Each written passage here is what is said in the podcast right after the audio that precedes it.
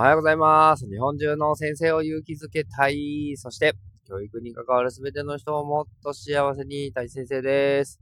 はい。えー、昨日はですね、キム先生の読書会、そしてその前の日は金流会ということで、えー、2日続けてズームで、えー、学ばせていただきました。で、それぞれの回からですね、自分が得た気づきだったりとか、なんていうのかな、心に残っていることをちょっとずつお話ししたいなと思ったんですけれども、まあ、あの、金龍会人間さんがすごくね、楽しそうに、えー、なんかすごく、ああ、あれが金龍を生きてるっていうことなんだなと思いながら見ていたんですけど、で、最後の最後でちょっと質問をさせていただいたんですけれども、その中のね、えー、言葉で自分がもう、うおーってなんかちょっとこう、燃えた、心が燃えた言葉がありまして、もうあなたがあなたを最大限に愛してあげれば、何やってもうまくいくから大丈夫みたいな。えー、男性で、えー、カイリーで、そして、えー、教師っていうその3つが揃ってるだけでもだいぶいいからみたいな話をしてくださって、えー、塩先生がですけどね。なんかもう、おーみたいな。あ、そうみたいな。なんかでもそうやって言ってもらうってすごくありがたいなっていうか、うん。そう、なんていうのかな。うん。で、自分を愛してあげましょうみたいな話をしてくれて、なるほどね、みたいな感じだったんですよね。で、ここ一週間ぐらいかな、奥さんとまたすごく仲良しで、なんでだろうなと思いながら考えていたんですけれども、なんかこう、寝るときにですね、手を繋いで寝てるんですよね。で、朝起きて気づくとまた手を繋いでるみたいな。たったそれだけのことなんですが、めちゃめちゃいいなと思っていまして、なんかお互いの自己肯定感がこう上がる、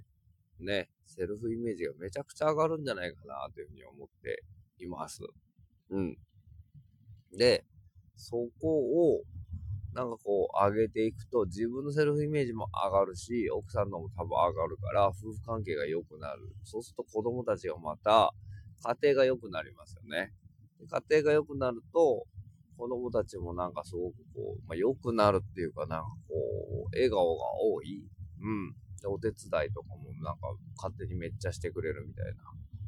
これすごく素敵な循環だな。そうするとまた奥さんの笑顔が増えるじゃないですか。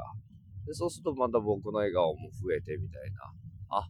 こういうことなんだなっていうのすごく分かって、これを例えば職場でもやっていったりとか、なんかそういうこう、笑顔の連鎖を起こしていけると、きっと何やってもうまくいくっていうのはそういうことだろうなと思って、えー、いました。はい。で、昨日のね、えー、読書会もちょっとなかなか最初から参加できなかったんですけれども、なんかこう、自分を責めてイライラしない方がいいよね、みたいな話をしていたんですよね。楽器がうまくいってないっていう先生がいて、その先生が秋先生に相談していたら、なんかこう、きっと去年の4月に戻って、この1年また過ごしたとしても、多分同じことになりますよね、みたいな話をしてくださって、で、それは別にこう一生懸命やったんじゃないですかって。学級崩壊させようと思ってしたわけでもないし、うん。自分の中で精一杯やったけども別にうまくいかなかったっていうことでいいじゃないですかっていうふうに言っていて、なるほどな。だからそこで自分を責めちゃうのはもったいないよ。で、じゃあどうするかっていうと、精一杯自分を愛してあげましょうっていう話を、うん、していました。あ、もうそこなんだろうな、みたいな。で、1日10個、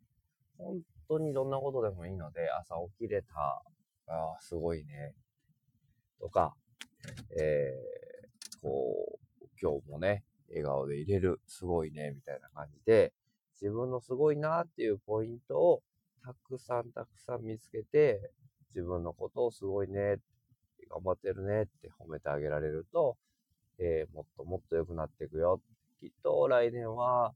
うまくいくんじゃないかな、みたいな。で、その、この、今回のその学級崩壊をしたっていうことも、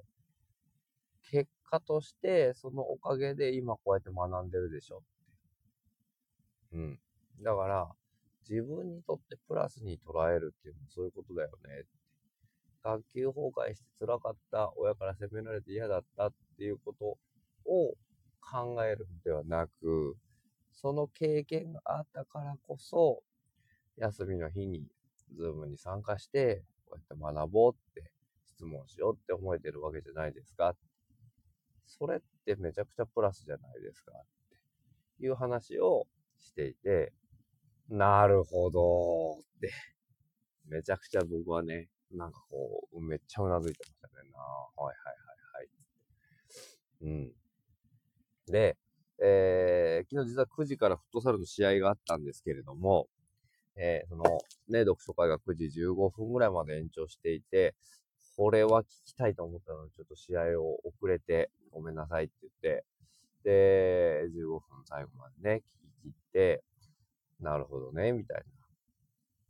な。もう一個こんなのもありますね。なんか、やる気がしないんですって。えー、いろんな仕事を、例えば成績の処理とかもやる気がしないんですけど、どうしたらいいですかっていう人にですね。えー、キム先生やる気と相談しないことだよねっていうふうに言ってたんですよ。やる気と相談しないって初めて聞くワードだなと思ったので、僕は、ん？と思ったんですけど、どういうことかっていうと、自分のビジョンがあれば、やる気があるないとか関係ないよね。ビジョンに向かって進んでいくだけだから、その、やる気に、やる？やらないって相談はしないでしょ。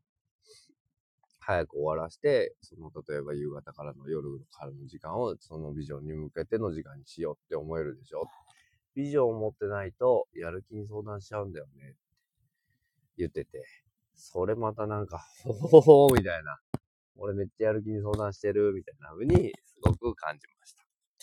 なるほどね、って、えー、思うようなことを、いや、また新たなね、なんかこう、展開というか、えー、シフトに入ってきたなって感じがして、なんかまたちょっとワクワクしてる自分もいるので、えー、そんな今日は昨日のね、えー、おととい、昨日の2日間の気づきでございました。皆さん、自分を愛していきましょう。ということで、今日も、今日出勤なんですよ、土曜日なのに。その代わり昨日休んだんですけどね。はい、ということで、頑張ってやっていきましょう。せーの、いいねー